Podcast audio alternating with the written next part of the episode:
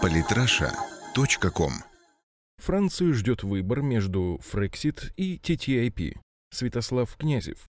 Несмотря на то, что посетить избирательные участки жителям Франции предстоит лишь в апреле 2017 года, предвыборные страсти в этой стране накаляются уже сегодня. Политические элиты Европы с опасением наблюдают за усилением позиций кандидата в президенты от партии «Национальный фронт» Марии Ле Пен, которая уже обозначила свой приоритет проведения референдума о членстве в ЕС, а также за предвыборной борьбой в стане республиканцев. Тем временем предстоящий выбор французов очень важен. От него будет зависеть и судьба Евросоюза, и будущее отношений между Парижем и Москвой. Первый тур новых президентских выборов во Франции назначен на 23 апреля 2017 года. Уже сейчас понятно, что он не принесет окончательной победы ни одному из кандидатов, и имя нового главы страны станет известно спустя еще две недели после проведения второго тура. Однако пока даже с определенной уверенностью нельзя предположить, кто выйдет во второй раунд выборов. Четыре года президентства Франсуа Ланда успели порядком дискредитировать его социалистическую партию.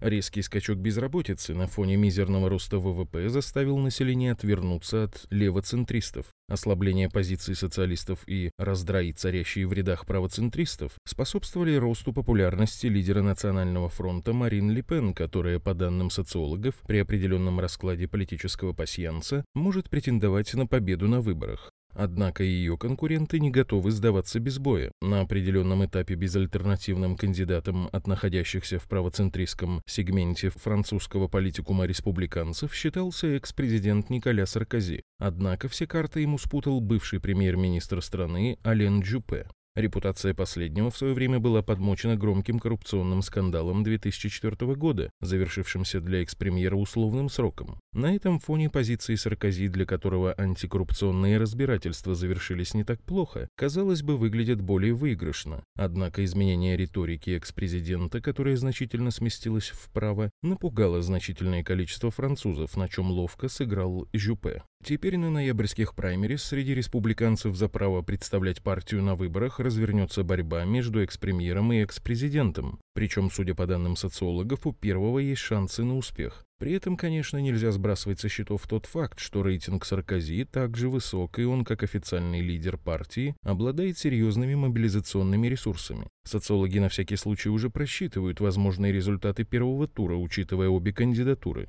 Из их расчетов следует, что поддержка Жюпе позволит ему обогнать Ле Пен на выборах, где, выйдя вместе с ней во второй раунд, он победит достаточно уверенно. Если же республиканцев будет представлять Саркози, в первом туре, скорее всего, победит Ле Пен. Второй же тур станет более конкурентным, чем в первом сценарии, однако победу все равно одержит Саркози. При этом социологи подчеркивают, что ситуация быстро меняется. Жюпе, сделавший резкий электоральный рывок после объявления о намерении баллотироваться, сейчас теряет голоса, а у Саркози Ле Пен рейтинги динамично растут. Что же помогло Жюпе так хорошо стартовать? А то, что помимо умеренных правоцентристов, его готова поддержать значительная часть проевропейских социалистов, которые не слишком хорошо относятся к Саркози и Ле Пен и разочаровались в своей партии. Жюпе – типичный глобалист и русофоб, в победе которого заинтересованы Брюссель, Вашингтон и транснациональные корпорации. Попытка представить его правой альтернативой Оланду – это простая манипуляция, поскольку в случае избрания на президентский пост Жюпе просто продолжит политику своего предшественника. Как поведет себя в случае победы Саркози, предсказать сложнее. Пока что на словах он оппонирует Вашингтону и уделяет много внимания повороту лицом к России. Однако не следует забывать, что Саркози также демонстрировавший не несколько лет назад относительно независимую от США политику, в один прекрасный момент выступил одним из застрельщиков так называемой арабской весны. Понятно, что Саркози для нас лучший вариант, чем Жюпе, но ухо с ними все равно нужно держать востро.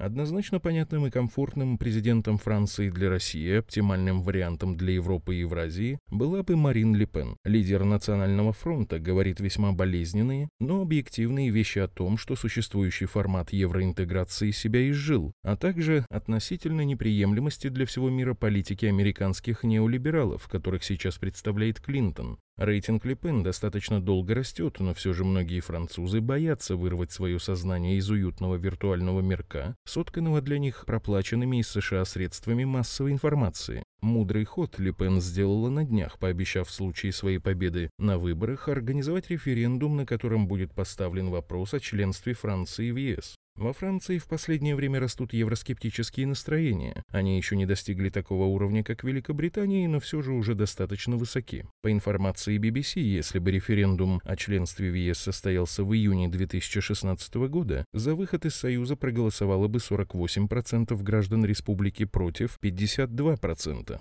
Однако саму идею проведения референдума поддерживает уже 52% французов. Причем время во Франции, как и в большинстве стран Европы, играет на стороне евроскептиков. Экономические сложности, нежелание сохранять шенгенскую зону в ее сегодняшнем виде, миграционный кризис, жесткий прессинг со стороны США в вопросе создания трансатлантического торгового и инвестиционного партнерства TTIP – все это увеличивает долю жителей Европы, которые хотели бы ликвидации или переформатирования ЕС. Условные проевропейские центристы, находящиеся у власти в Германии и Франции, на днях вдруг взбрыкнули выступнули против создания зоны свободной торговли между Европой и Северной Америкой. Однако не исключено, что мы наблюдаем всего лишь хитрый предвыборный ход, предпринятый с согласия Вашингтона. Традиционно проамериканские силы могли изобразить независимость, чтобы остановить отток электората к евроскептическим левым и правым партиям. Если же глобалистам удастся удержаться у власти в 2017 году после президентских выборов во Франции и парламентских в Германии, переговоры о создании TTIP могут возобновиться с новой силой. После референдума в Британии серьезный удар по позициям проамериканских и пробрюссельских политиков может нанести повторное голосование в Австрии. Если правым там все же удастся удастся одержать победу, то это будет для населения крупнейших стран ЕС серьезным поводом задуматься. Остается надеяться, что здравый смысл победит. С Францией у России отношения всегда были весьма неоднозначными. Несмотря на явную симпатию российской элиты к французской культуре, между нашими странами произошел ряд ожесточенных войн, включая Отечественную 1812 года. Затем Франция участвовала в агрессии против России в ходе Крымской войны. В Первую мировую мы оказались в одном лагере, однако уже вскоре после этого Франция приняла участие в интервенции против Советской России, а в 1938 стала активным участником Мюнхенского сговора, направленного как против Чехословакии, так и против СССР. Однако Вторая мировая война расставила все по своим местам. Советские военные сражались в рядах французского сопротивления, а французские летчики из Нормандии и Неман били нацистов плечом к плечу с советскими асами. Франция высоко оценила вклад СССР в победу. До сих пор в Париже существует станция метро «Сталинград». И лишь предательство со стороны социалистов в 1947 году не дало установиться в стране просоветскому правительству. Россия, в отличие от западных союзников, Францию никогда не обманывала и не подставляла. Очень хотелось бы, чтобы французы, прежде чем делать свой выбор в 2017 году, хорошо поразмыслили над уроками истории. Подписывайтесь на наш канал в Телеграм. Самые интересные статьи о политике и не только. Читайте и слушайте каждый день на сайте polytrasha.com.